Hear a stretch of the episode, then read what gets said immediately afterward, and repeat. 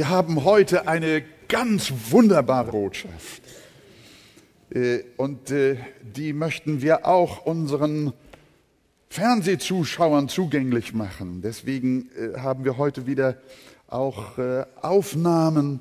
Und ich bitte euch auch von Herzen, versenkt euch in diesen wunderbaren Text, den wir lesen. Lasst eure Herzen fröhlich machen, auch durch die Botschaft, die er beinhaltet.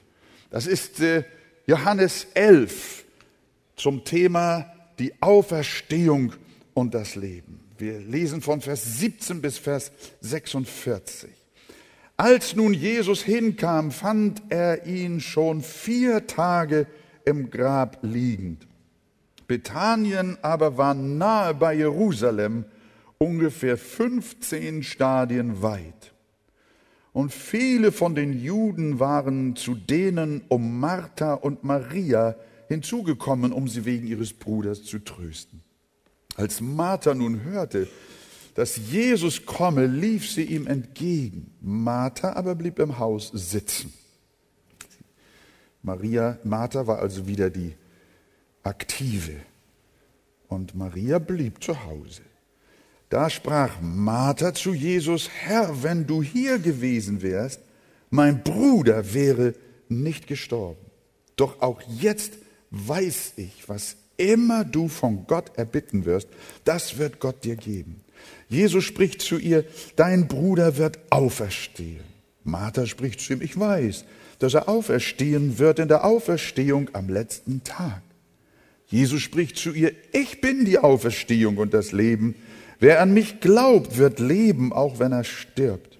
Und jeder, der lebt und an mich glaubt, wird in Ewigkeit nicht sterben. Glaubst du das? Sie spricht zu ihm, ja Herr, ich glaube, dass du der Christus bist, der Sohn Gottes, der in die Welt kommen soll. Und als sie das gesagt hatte, ging sie fort und rief heimlich ihre Schwester Maria und sprach, der Meister ist da und ruft dich. Als diese es hörte, stand sie schnell auf und begab sich zu ihm.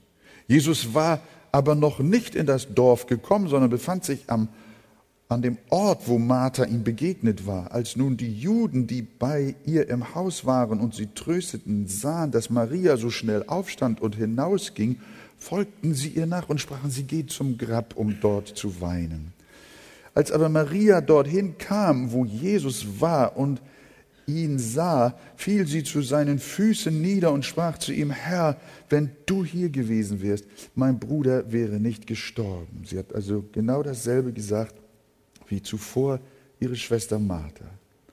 Als nun Jesus sah, wie sie weinte und wie die Juden, die mit ihr gekommen waren, weinten, seufzte er im Geist und wurde bewegt und sprach, wo habt ihr ihn hingelegt? Sie sprechen zu ihm, Herr, komm und sieh. Jesus weinte. Da sagten die Juden, seht, wie hatte er ihn so lieb. Etliche von ihnen aber sprachen, konnte der, welcher dem Blinden die Augen aufgetan hat, nicht bewirken, dass auch dieser nicht gestorben wäre? Jesus nun, indem er wieder bei sich selbst seufzte, kam zum Grab. Es war aber eine Höhle und ein Stein lag darauf. Jesus spricht, hebt den Stein weg. Martha, die Schwester des Verstorbenen, spricht zu ihm, Herr, er riecht schon, denn er ist schon vier Tage hier. Jesus spricht zu ihr, habe ich dir nicht gesagt, wenn du glaubst, wirst du die Herrlichkeit Gottes sehen? Da hoben sie den Stein weg, wo der Verstorbene lag. Jesus aber hob die Augen empor und sprach, Vater, ich danke dir, dass du mich erhört hast. Ich aber weiß, dass du mich alle Zeit erhörst. Doch um der umstehenden Menge willen habe ich es gesagt, damit sie glauben, dass du mich gesandt hast hast. Und als er dies gesagt hatte, rief er mit lauter Stimme, Lazarus, komm heraus. Und der Verstorbene kam heraus, an Händen und Füßen mit Grabtüchern umwickelt und sein Angesicht mit einem Schweißtuch umhüllt. Jesus spricht zu ihnen, bindet ihn los und lass ihn gehen. Viele nun von den Juden, die zu Maria gekommen waren und sahen, was Jesus getan hatte, glaubten an ihn. Etliche aber von ihnen gingen zu den Pharisäern und sagten ihnen, was Jesus getan hatte. Eine gewaltige Geschichte. Ich kann jetzt nicht, bleibt noch einen Moment stehen, ich kann jetzt nicht äh, also auf jeden einzelnen Vers eingehen, obwohl es sich lohnen würde. Aber wir wollen uns auf diesen einen herrlichen Satz konzentrieren. Das ist der 25. und 26. Vers. Johannes 11, Vers 25 und 26. Jesus spricht zu ihr, ich bin die Auferstehung und das Leben. Wer an mich glaubt, wird leben, auch wenn er stirbt. Und jeder, der lebt und an mich glaubt, wird in Ewigkeit nicht sterben. Glaubst du das? Gib mal deinem Nachbarn die Hand und frag ihn, glaubst du das? Glaubst du das? Glaubst du das? Und dann wollen wir miteinander Platz nehmen. Liebe Gemeinde, liebe Freunde, was wollte der Herr mit diesen gewaltigen Worten nun sagen? Was schließen Sie mit ein? Ich bin die Auferstehung und das Leben. Zunächst einmal natürlich die leibliche Auferstehung am Ende der Tage, am letzten Tage, wie Martha das ja auch dem Herrn sagt, was sie glaubt. Die Bibel lehrt, wenn Jesus wiederkommen wird, dann werden die Toten auferstehen. Die Leiber der Kinder Gottes werden auferstehen zum ewigen Leben in der Herrlichkeit bei Gott. Und diejenigen, die nicht die Seinen sind, werden auferweckt zur ewigen Verurteilung wegen ihrer Sünde. In Offenbarung Kapitel 20, Vers 13 heißt es, und das Meer gab die Toten heraus, die in ihm waren. Und der Tod und das Totenreich gaben die Toten heraus. Und sie wurden gerichtet. Und wenn jemand nicht im Buch des Lebens eingeschrieben gefunden wurde, so wurde er in den Feuersee geworfen. Das ist die Auferstehung zum Gericht und zur Verurteilung. Aber für die Gotteskinder heißt es unter anderem in 1. Korinther 15, das Kapitel insgesamt ist ein Zeugnis von dem, was einmal mit den Kindern Gottes und ihren Leibern geschehen wird. Die Posaune wird erschallen und die Toten werden auferweckt werden, unverweslich, und wir werden verwandelt werden. Warum werden sie auferstehen? Weil sie zu Christus gehören, die Jesus angehören. Und dazu gehörte auch Lazarus. Darum hat Martha recht, dass er auferstehen wird an jenem Tage. Es ist wunderbar daran zu denken, dass einst die Leiber der Heiligen auferweckt werden äh, und äh, mit ihren vormals zum Herrn gewanderten Seelen wieder vereint werden und für immer in der Herrlichkeit Gottes leben. Ihr Leib wird sterben, ihre Seele geht sofort zum Himmel und bei der Auferstehung des Leibes wird der Leib verwandelt in einen himmlischen Leib, einen unsterblichen Leib und dann wird Leib und Seele wieder vereint und wir sind auf ewig mit dem Herrn zusammen. Und Paulus schreibt in diesem Zusammenhang, so tröstet euch untereinander mit diesen Worten. Das ist ja etwas ganz Wunderbares. Also, wenn Jesus sagt, ich bin die Auferstehung und das Leben, dann meint er in der Tat natürlich die Auferstehung die einmal den Kindern Gottes zuteil werden wird, nämlich die Auferstehung zum ewigen Leben. Aber die Worte schließen noch mehr ein. Sie schließen auch die sofortige Auferstehung des Lazarus mit ein. Das geht ja aus dem Text hervor.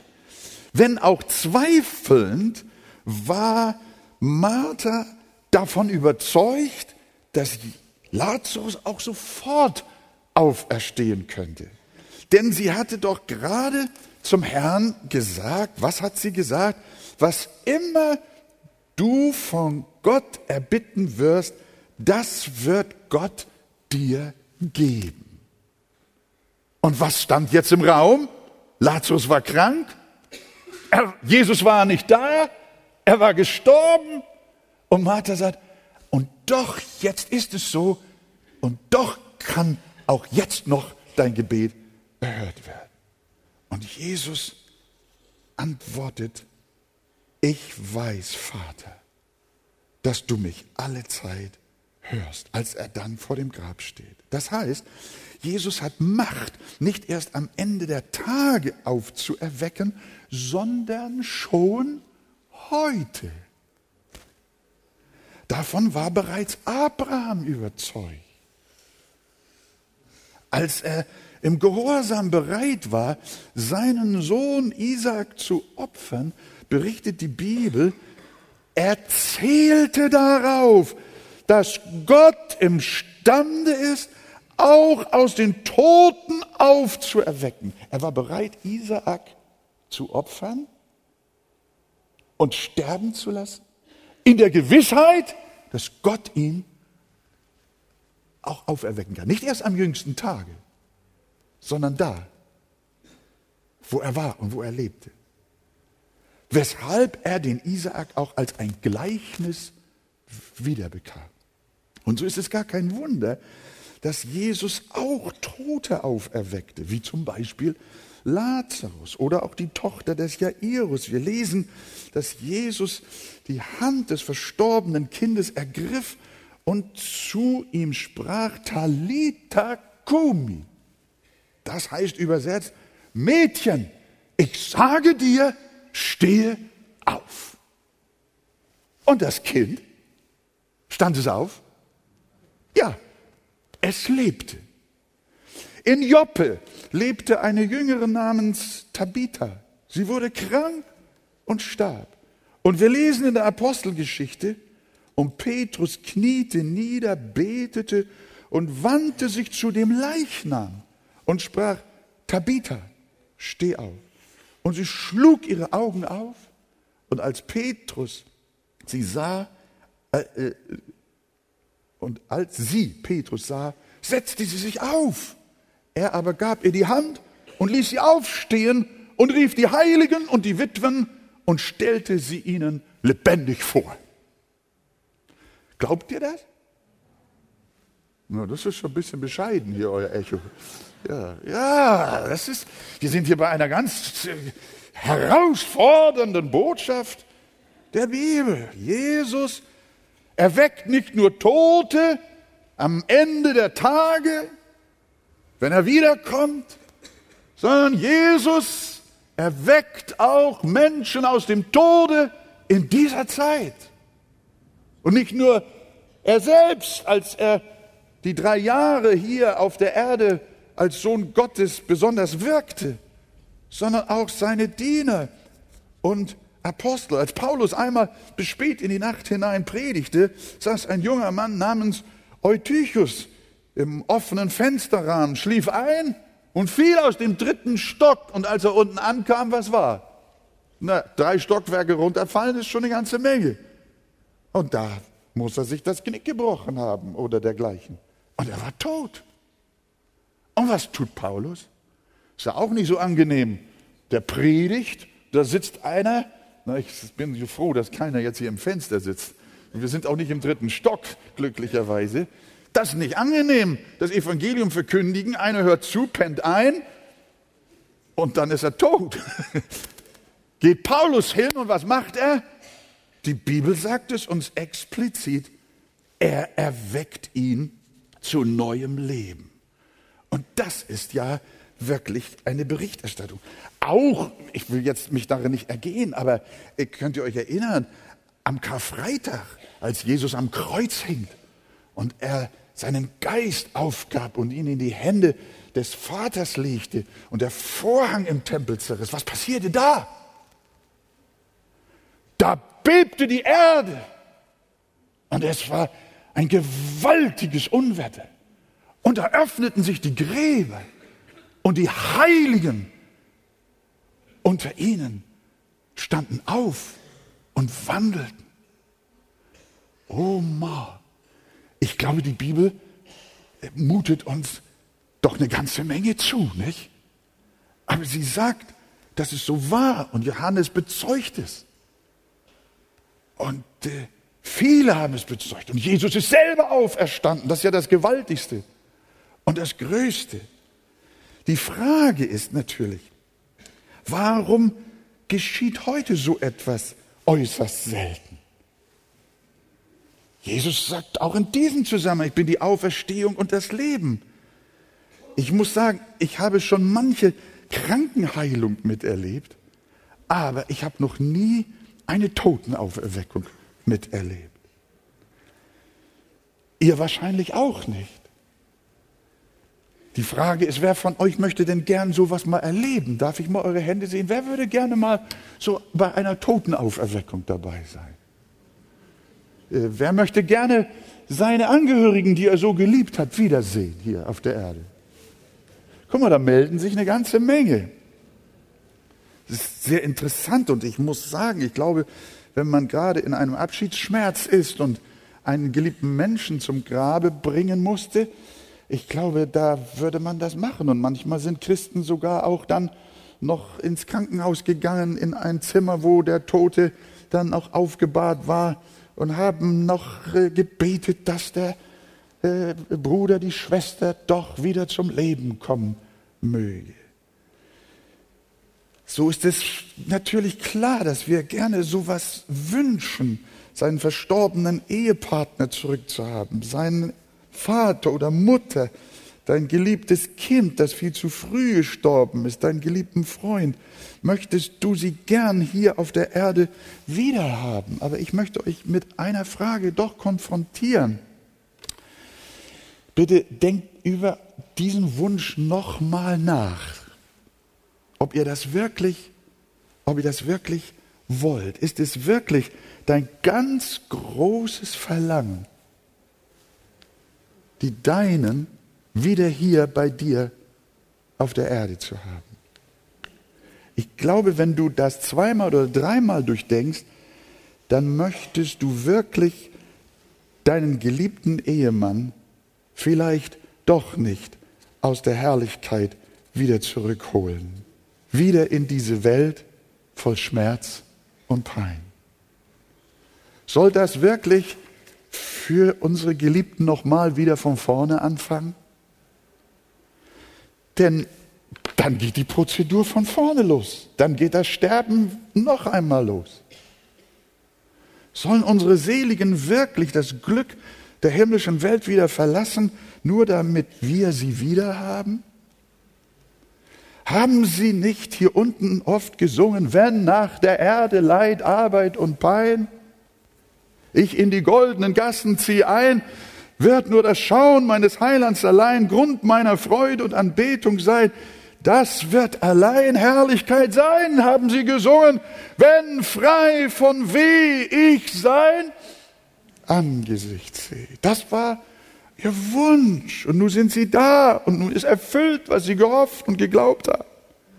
Und da wollen wir sie wieder rausholen, wieder zurück ins Land der Sünde und der Trübsal? Sollen sie nochmal wieder krank werden und nochmal durch das Tal des Todes gehen und wieder sterben? Ist es nicht genug, einmal die Grausamkeit des Todes zu erleben? Sollen sie das zweimal durchmachen? Nur weil wir wollen, dass es uns durch ihre Gegenwart besser geht, ist es vor diesem Hintergrund nicht sogar selbstsüchtig? wenn wir rufen, Herr, gib mir meinen Vater zurück, gib mir mein Kind zurück, gib mir meinen Freund zurück. Ich glaube nicht, dass wir das wirklich so wollen. Es würde dir leid tun, wenn du sehen müsstest, wie dein Auferstandener wieder anfangen muss, mit Anfechtung und Sünde zu kämpfen, in der du noch verstrickt bist und mit Streit und mit Traurigkeit und mit Schmerz, wo er doch schon das Vollkommene genossen und das ewige Glück der Erlösten bereits sein eigen gewesen ist. Willst du ihm die Krone wieder nehmen, die der ewige Herr ihn schon geschenkt hat. Ich glaube, du würdest Schuldgefühle haben und sagen, nur weil ich gewollt habe, habe ich ihn aus dem Himmel wieder herausgeholt. Nur weil es mir dienen sollte, habe ich ihn seiner Herrlichkeit beraubt und ihm seinen himmlischen Segen genommen. Ich glaube, liebe Gemeinde, vor diesem Hintergrund sind wir davon überzeugt, dass es besser ist, dass es besser ist, wenn wir dem Herrn selbst die Schlüssel des Todes überlassen. Darf ich das so sagen? Ich glaube, das ist besser, wenn wir ihn da nicht so bedrängen. Wenn es nach seinen Gesichtspunkten dienlich und zur Vermehrung seines Ruhmes nötig ist, dann wird er auch in unserer Zeit Tote auferwecken. Und wie wir gesehen haben, er hat es getan. Und wenn die Berichte alle auch zutreffen, dann hat er das auch im Laufe der Kirchengeschichte hier und da immer wieder getan. Er hat es getan bei Lazarus. Wozu?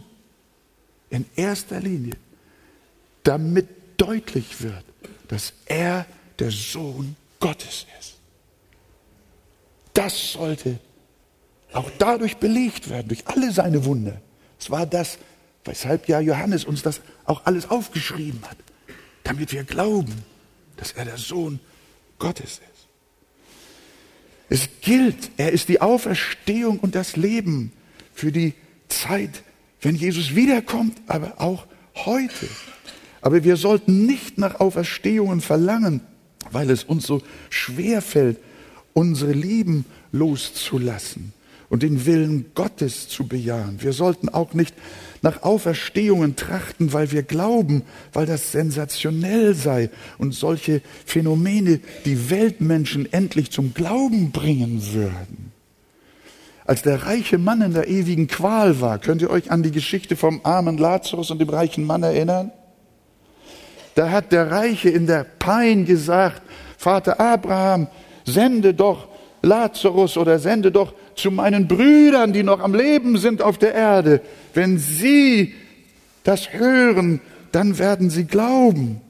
Und die Antwort kam, hören, er sprach zu ihnen, hören Sie Mose und die Propheten nicht, so werden sie sich auch nicht überzeugen lassen, wenn jemand von den Toten auferstünde.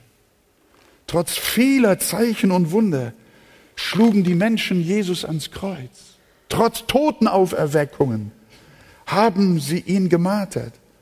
Und ich sage euch, die Menschen in Deutschland würden heute dasselbe tun, auch wenn Jesus jeden Tag in unserem Lande einen Toten auferwecken würde. Würden sie den Heiland dennoch hassen und ihn wieder kreuzigen. Nein, rettender Glaube kommt nicht durch solche Zeichen, sondern die Bibel sagt eindeutig, er kommt durch Mose und die Propheten. Er kommt durch das lebendige Wort und deshalb betont Paulus, so kommt der Glaube aus der Predigt. Und das Predigen aber durch das Wort Gottes. Deshalb wollen wir das Wort Gottes verkündigen, weil das der Weg ist, den uns der Herr gewiesen hat, dass dadurch Glaube, rettender Glaube entsteht. Und das darf geschehen. So kommt der Glaube aus der Predigt. Deshalb halten wir fest, Jesus ist die Auferstehung und das Leben. Er wird die Toten auferwecken am Ende der Tage. Und er kann es auch jetzt tun. Und es wird bald geschehen. Und Jesus kann auch heute noch seinem, nach seinem Willen Gräber auftun. Aber das bleibt die absolute Ausnahme. Denn unsere Marschrichtung ist doch klar. Wie ist unsere Marschrichtung? Sie ist himmelwärts und nicht umgekehrt. Ist es so? Wir wandern von der Erde zum Himmel und nicht vom Himmel zur Erde. Darum hat David, der König David, als sein Kind gestorben war, wohl getrauert. Aber zugleich hat er gerufen. Was hat er gerufen? Nun aber, da es tot ist, was soll ich fasten? Kann ich es wieder zurückholen? Ich werde wohl zu ihm gehen. Es wird aber nicht wieder zu mir zurückkehren. Und so ist es, liebe Gemeinde. Wir werden wohl zu unseren Heimgegangenen gehen, aber sie werden nicht wieder zu uns zurückkehren. Und wie gut ist das? Denn nach und nach werden wir alle dieses Jammertal verlassen und für immer bei Jesus sein. Und wie ist das möglich? Weil Jesus gesagt hat, ich bin die Auferstehung und das Leben. Wer an mich glaubt, der wird leben, auch wenn er stirbt. Und wer da lebt und glaubt an mich, der wird nimmer mehr sterben. Amen. Hat das euer Herz gesegnet? Ja, ich, danke. Ich wollte jetzt keinen Beifall haben oder klatschen, sondern ich wollte eigentlich nur mal fragen, ist das, ist das tief in euer Herz hineingegangen? Äh, was, was, was da vor uns ist. Und ich möchte jetzt einen zweiten Teil mit euch besprechen, der auch in diesem selben Wort liegt. Und ich verspreche euch, das wird noch schöner heute Morgen. Oh, ganz bestimmt. Nicht, weil ich jetzt noch so eine tolle Predigt halte, sondern weil das, was Jesus sagt, weiter unser Herz bewegt. Steht doch noch einmal auf und äh, entspannt mal eure Füße. So, schlackert mal und schüttelt euch mal und dreht mal eure Schulterblätter. So, schön. Und reckt euch und streckt euch. Und dann sind wir bereit für den nächsten Teil. Der heißt, der wird leben, auch wenn er stirbt. In Johannes 11, Vers 25 und 26 heißt es, Jesus spricht zu ihr, ich bin die Auferstehung und das Leben. Wer an mich glaubt, der wird leben, auch wenn er stirbt. Und wer da lebt und glaubt an mich, der wird nimmermehr sterben. Glaubst du das? Nehmt doch noch mal Platz. Wir haben gehört, dass Jesus ganz gewiss mit diesen Worten, ich bin die Auferstehung und das Leben, gemeint hat, die Auferstehung am Ende der Tage. Wir haben aber auch gesehen, dass diese Worte ebenfalls eine Fähigkeit einschließen, zu jeder Zeit, ja auch heute, wenn es nach seinen Gesichtspunkten dienlich ist, Tote aufzuerwecken und wenn es zur Vermehrung seines Ruhmes er es für erforderlich hält. Aber, liebe Gemeinde, diese Worte unseres Herrn, die bedeuten darüber hinaus noch mehr. Ich bin die Auferstehung und das Leben, da steckt noch mehr drin. Diese Worte meinen auch die geistliche Auferstehung. Die gesamte Geschichte von der Auferstehung des Lazarus ist ein klarer Hinweis darauf, was geschieht, wenn ein Mensch von neuem geboren wird. Der tote Lazarus ist ein Bild für tote Sünder. So tot, wie Lazarus leiblich war, so tot sind wir geistlich, wenn wir nicht auferweckt sind, wenn wir nicht gerettet sind. Die Bibel sagt zu uns, Paulus in Epheser 2, Vers 1, ihr wart tot durch eure Übertretungen und Sünden. Tot für Gott und sein Evangelium. Was heißt das? Das heißt, Ungläubige haben keine Antenne für geistliche Dinge. Du predigst ihnen das Evangelium und sie nehmen es doch nicht wahr. Sie kriegen es irgendwie nicht mit. Sie schnallen es nicht. Sie haben kein Gespür dafür. Sie sind definitiv geistlich tot. Ich will Menschen jetzt nicht mit Pferden vergleichen, aber ich könnte mir vorstellen, ein Pferd schaut nie zum Himmel. Zeig ihm und sag mal, schau mal die wunderbaren Sterne. Du kannst was über Astronomie lernen. Hm? Ihn interessiert das Gras. Er lebt in einer anderen Welt der Gaul. Und der Sünder, dem ist auch eine herrliche Welt, eine geistliche Welt Gottes verschlossen. Und er ist tot dafür und nimmt sie nicht wahr. Es ist so, als würdest du eine Evangelisation auf dem Friedhof halten und die Bekehrung der Toten oder die Toten zur Bekehrung rufen. Auch wenn du noch so eindringlich redest, ihr Toten, ihr Verstorbenen und Begrabenen, hört, Jesus ist am Kreuz gestorben, tut Buß und bekehrt euch und lasst euch erretten. Was wird passieren? Nix. Die hören das nicht. Die können es nicht wahrnehmen. Sie sind tot. Und so ist es mit gottfernen Menschen. Die Bibel sagt, der natürliche Mensch vernimmt nichts vom Geist Gottes. Es ist ihm eine Torheit. Und wie wir schon gesagt haben, sagt jetzt der biblische Text, er kann es nicht erkennen. Das ist der Grund, warum es so schwer ist, wenn du mit Menschen über Jesus redest. Wenn du versuchst, ihnen Gottes Wort nahezubringen. Die verstehen nur Bahnhof. Die sagen, du spinnst, was redest du da? Sowas habe ich noch nie gehört. Und, und, und sag, lass mich damit in Ruhe.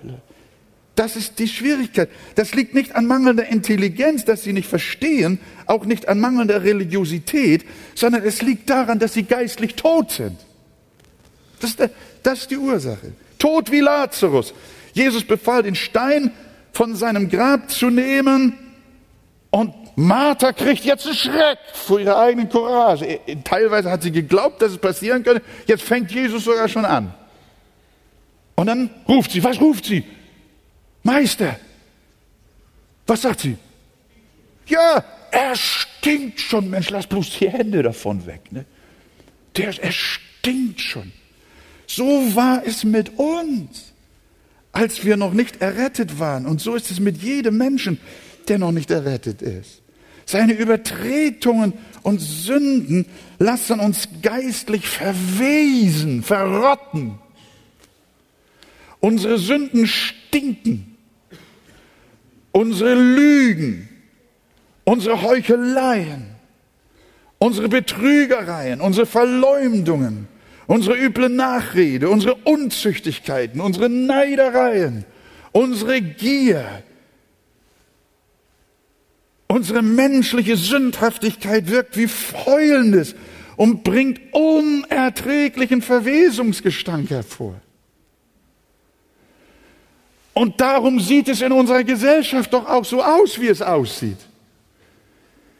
Kauf dir irgendeine Zeitung und ich sage dir, Du findest eine Nachricht, nicht meistens nicht nur eine, sondern viele Nachrichten, wie Menschen in ihrem bösen Wirken andere umgebracht, Blut vergossen haben, Frauen vergewaltigt, Kinder geschändet und was weiß ich alles getan, eine Bank überfallen und einen Terroranschlag verübt haben. Und du kannst das aufzählen ohne Ende. Die Lokalpresse genauso wie die nationale und die internationale Presse. Schalte die Nachrichten ein, egal welchen Sender du nimmst. Es kommt dir nichts anderes als Gestank entgegen. Entschuldige, wenn ich das so sage. Ich will jetzt keinen Sender hier also äh, äh, verunglimpfen. Nicht? Weil die, die Armen, die das da also die Nachrichten aufbereiten, äh, können ja auch nur das berichten, was passiert in der Welt. Ne? Das ist ja nur ein Spiegel von dem, was unsere Gesellschaft ist, wie, ver, wie verrottet sie ist.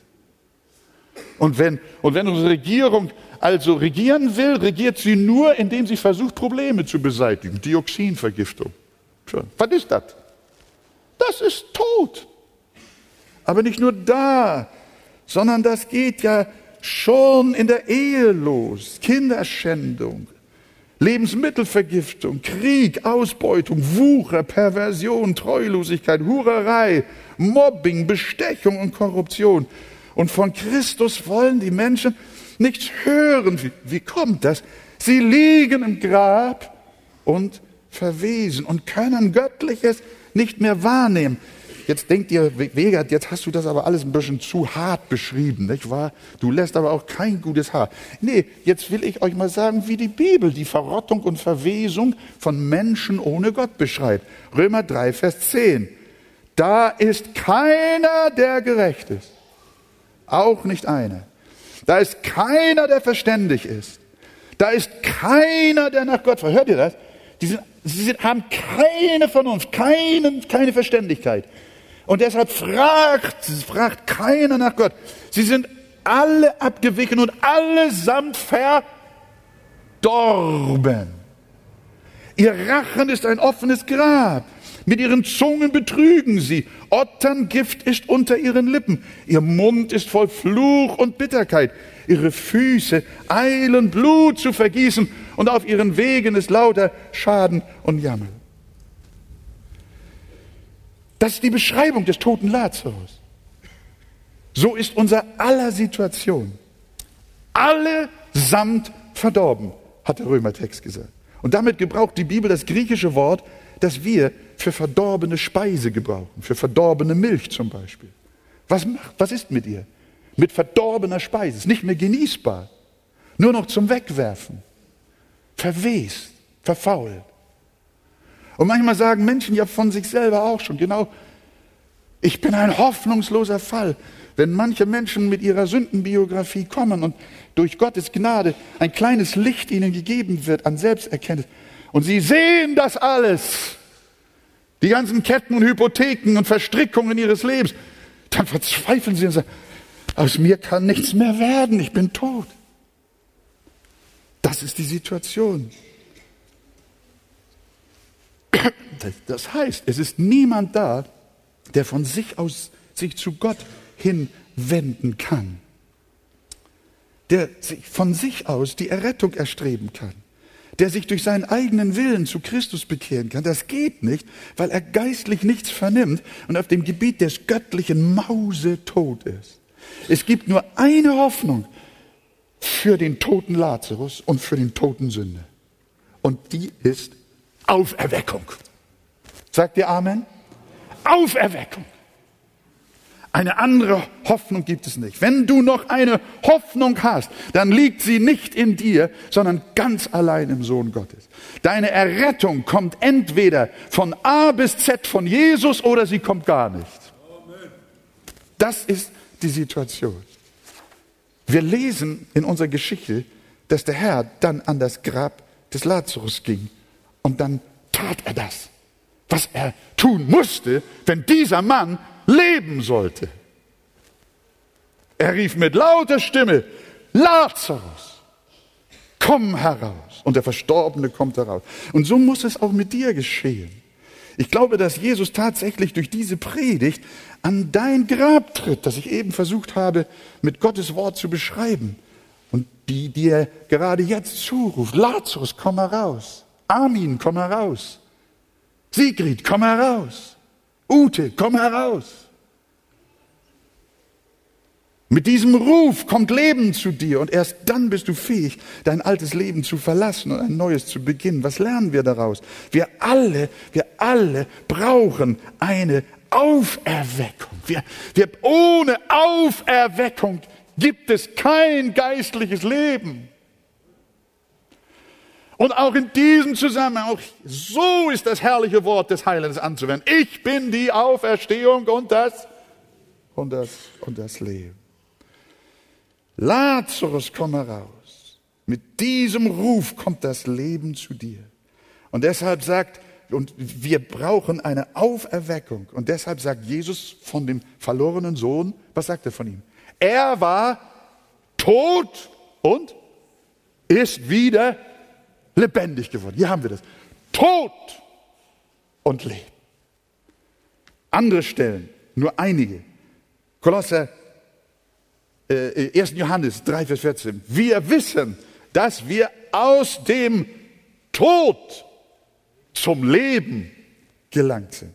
Und Paulus folgert daraus in Kolosser 3, wenn ihr mit Christus auferweckt worden seid, so sucht ihr das, was droben ist. Dann lebt ihr mit Jesus. Dann habt ihr Leben aus Gott. Dann seid ihr wiedergeboren. Ja, und dann ist Christus in der Tat eure Auferstehung und das Leben. Darf ich mal fragen, wer weiß, dass er auferweckt ist von den Toten? Darf ich eure Hände mal sehen?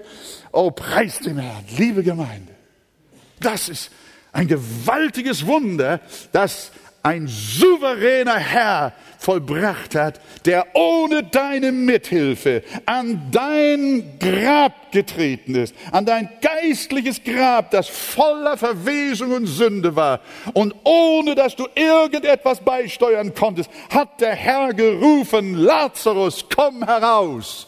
Und sein Wort ist Geist und Leben. Und darum bist du auferstanden und ein Kind Gottes geworden. In Jesu Namen. Amen. Das ist Evangelium.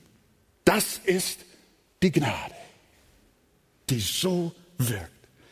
Dieses Wort bedeutet also, dass der Heiland in der Weise unsere Auferstehung und das Leben ist, indem er uns aus seiner freien Gnade die Wiedergeburt schenkt und damit Heil und ewiges Leben. Und nun komme ich zum letzten, was dieses Wort weiter beinhaltet. Ich bin die Auferstehung und das Leben.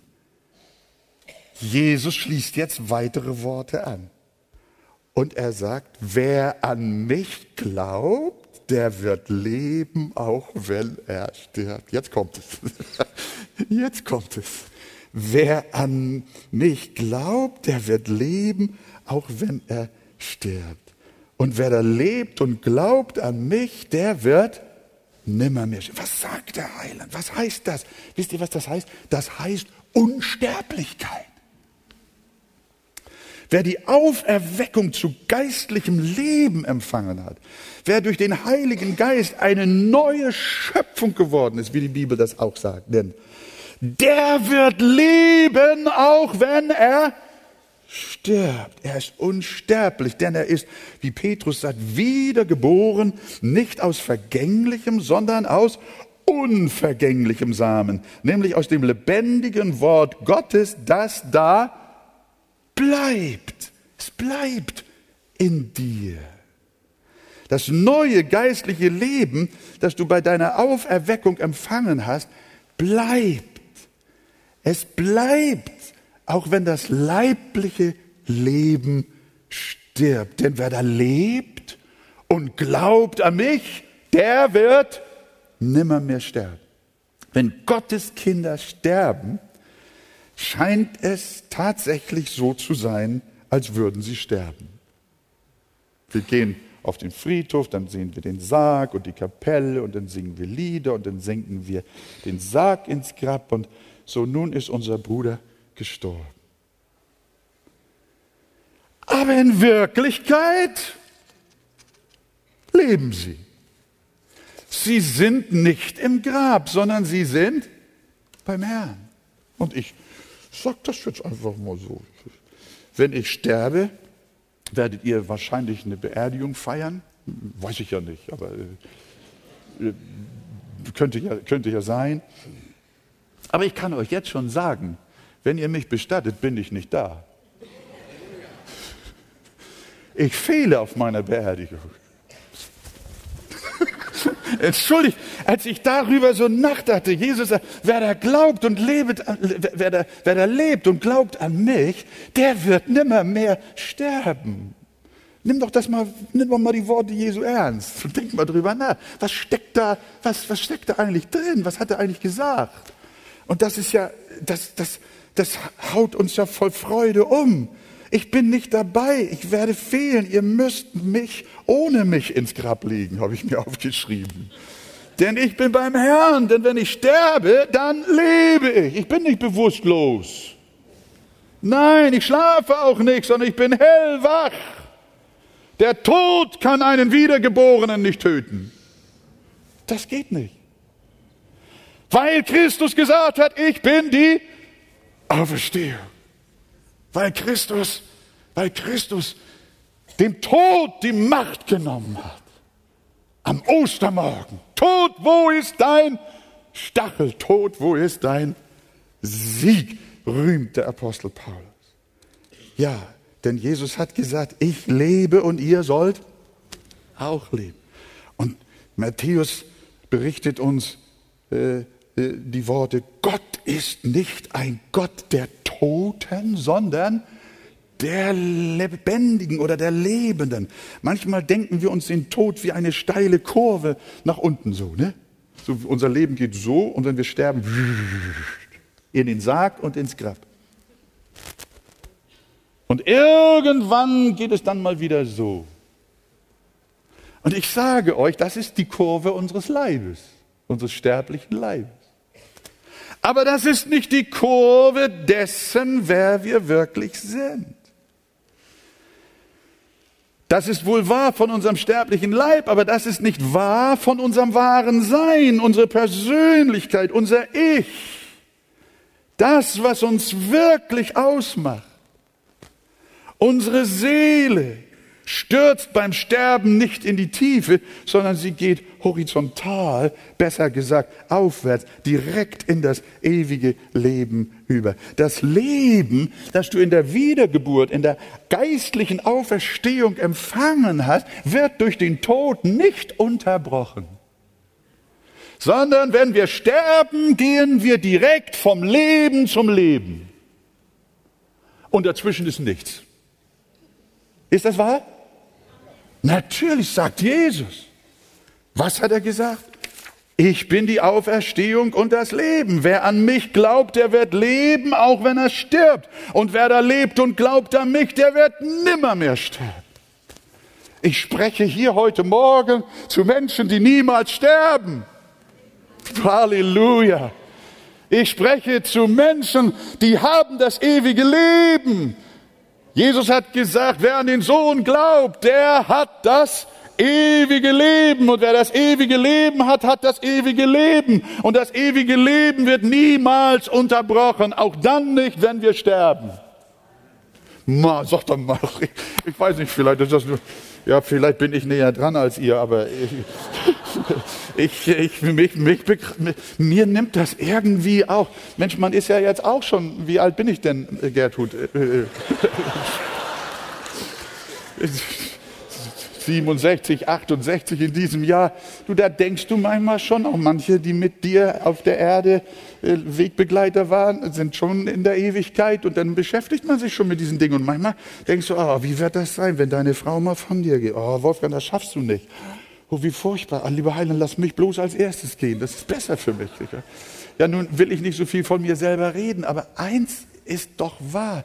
Wenn wir uns mit diesen Dingen beschäftigen, dann wird der Glaube an die Wahrheit und an die Tatsachen der Worte, die Jesus uns sagt, das wird eine Kraft sein, uns aus den Ängsten und Befürchtungen des Todes herauszuholen. Glaubt ihr das? Und deshalb dürfen wir uns mit unserem Leben beschäftigen. Wenn wir sterben, geht es ohne Umwege direkt vom Leben zum Leben. Das, das meint Jesus, wenn er sagt, und wer da lebt und glaubt an mich, der wird nimmer mehr sterben.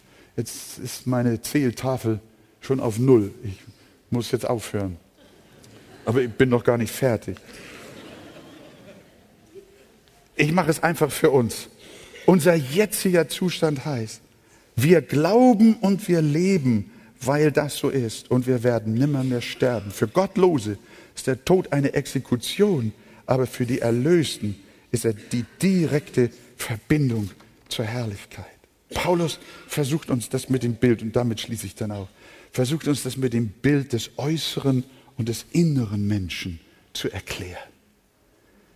An einer anderen Stelle spricht die Bibel auch von der Hütte unseres Leibes. Er sagt, wenn auch unser äußerer Mensch verfällt, so wird doch der innere von Tag zu Tag erneuert. Unsere körperlichen Leiden sind wie der Zusammenbruch eines Hauses, das langsam aber sicher alt wird und auch äh, Risse kriegt und die Balken knacken und die biegen sich durch. So ist das ja auch, wenn du dann anschaust, wie es mit dir geht. Solange unser Leib noch jung ist, haben wir wenig Sorgen mit unserer Hütte. Aber nach einigen Jahren will sie zusammenbrechen und nichts mehr will halten. Und ich glaube, liebe Gemeinde, das ist es, was uns Angst macht. Wenn du also in einem Haus wohnst, ist es nicht komfortabel, wenn dir jeden Tag möglicherweise der Balken auf den Kopf fallen könnte. Du wirst bemüht sein, äh, äh, Reparaturen zu machen und, und Instandsetzungen. Das machst du. Und deswegen gehen wir auch dauernd zum Arzt. Ne? Ich war gestern beim Augenarzt. Das ist, äh, da kommst du, musst den ganzen Tag mitbringen. Aber die Ärztin hat sich wenigstens entschuldigt. Dann, äh, wenn das so weitergeht, dann verbringe ich meine letzten Tage meines Lebens beim Arzt oder beim Kranken, im Krankenhaus. Das macht uns Angst. Wir wollen dann reparieren. Wir wollen, manche wollen ewig in der alten Bude leben. Ungläubige Menschen haben ja auch keine, ja, manche haben ja auch keine andere Bleibe. Der Weltmensch hat keine andere Bleibe. Der hat kein anderes Haus. Der muss, der muss immer da bleiben. Und deswegen schustert er und doktert er rum, auch wenn er 100 ist. Aber irgendwann bricht sie zusammen und dann weiß er nicht wohin. Aber bei uns passiert das nicht. Wenn unser irdisches Haus zusammenbricht, dann zieht der Einwohner aus. Dann ziehe ich aus. Der Mensch stirbt, aber der Einwohner, der äußere Mensch stirbt, die alte Hütte, aber der Einwohner stirbt nicht. Denn das ewige Leben, das wir in unserer geistlichen Auferweckung empfangen haben, bleibt, was es ist, nämlich ewig. Niemand wird uns aus Jesu Hand reißen. Ist das nicht wunderbar? Das haben wir gehabt schon in Johannes 10, nicht wahr? Ich und der Vater sind eins. Niemand wird uns aus der Hand reißen. Das Leben, das uns Gott gegeben hat, das bleibt uns. Das kann auch uns der Tod nicht rauben. In Jesu Namen. Unsere Hütte, ja, lass den Klapperkasten zusammenbrechen. Nicht wahr? Lass ihn, lass ihn. Ich weiß. Und das, das sind die Schmerzen, die wir haben. Das ist die Not. Und das ist ja auch grausam. Dass ihr mich richtig versteht. Das, auch das Sterben eines Gotteskindes ist nicht ein Halleluja-Gesang, nicht wahr? Sondern das ist Leid, ist Schmerz. Schmerz, ist Pein, ist Not, ist Kummer. Aber das ist nicht die Sorge, dass du dein Leben verlierst, sondern es ist die, höchstens die Sorge, dass dir ein Balken auf den Kopf fällt. Es ist das Zusammenbrechen deines Leibes. Aber im rechten Augenblick kommt nicht die Feuerwehr und holt dich da raus, sondern im rechten Augenblick kommt Jesus und sagt, komm heim, komm heim ins Vaterhaus in Jesu Namen. Sagt ihr Amen? Freut ihr euch darüber? Ja, preis dem Herrn. Ja, lasst uns klatschen zur Ehre Gottes, zur Freude, dass wir solch eine Hoffnung haben. Wir stehen auf miteinander. Preis dem Herrn.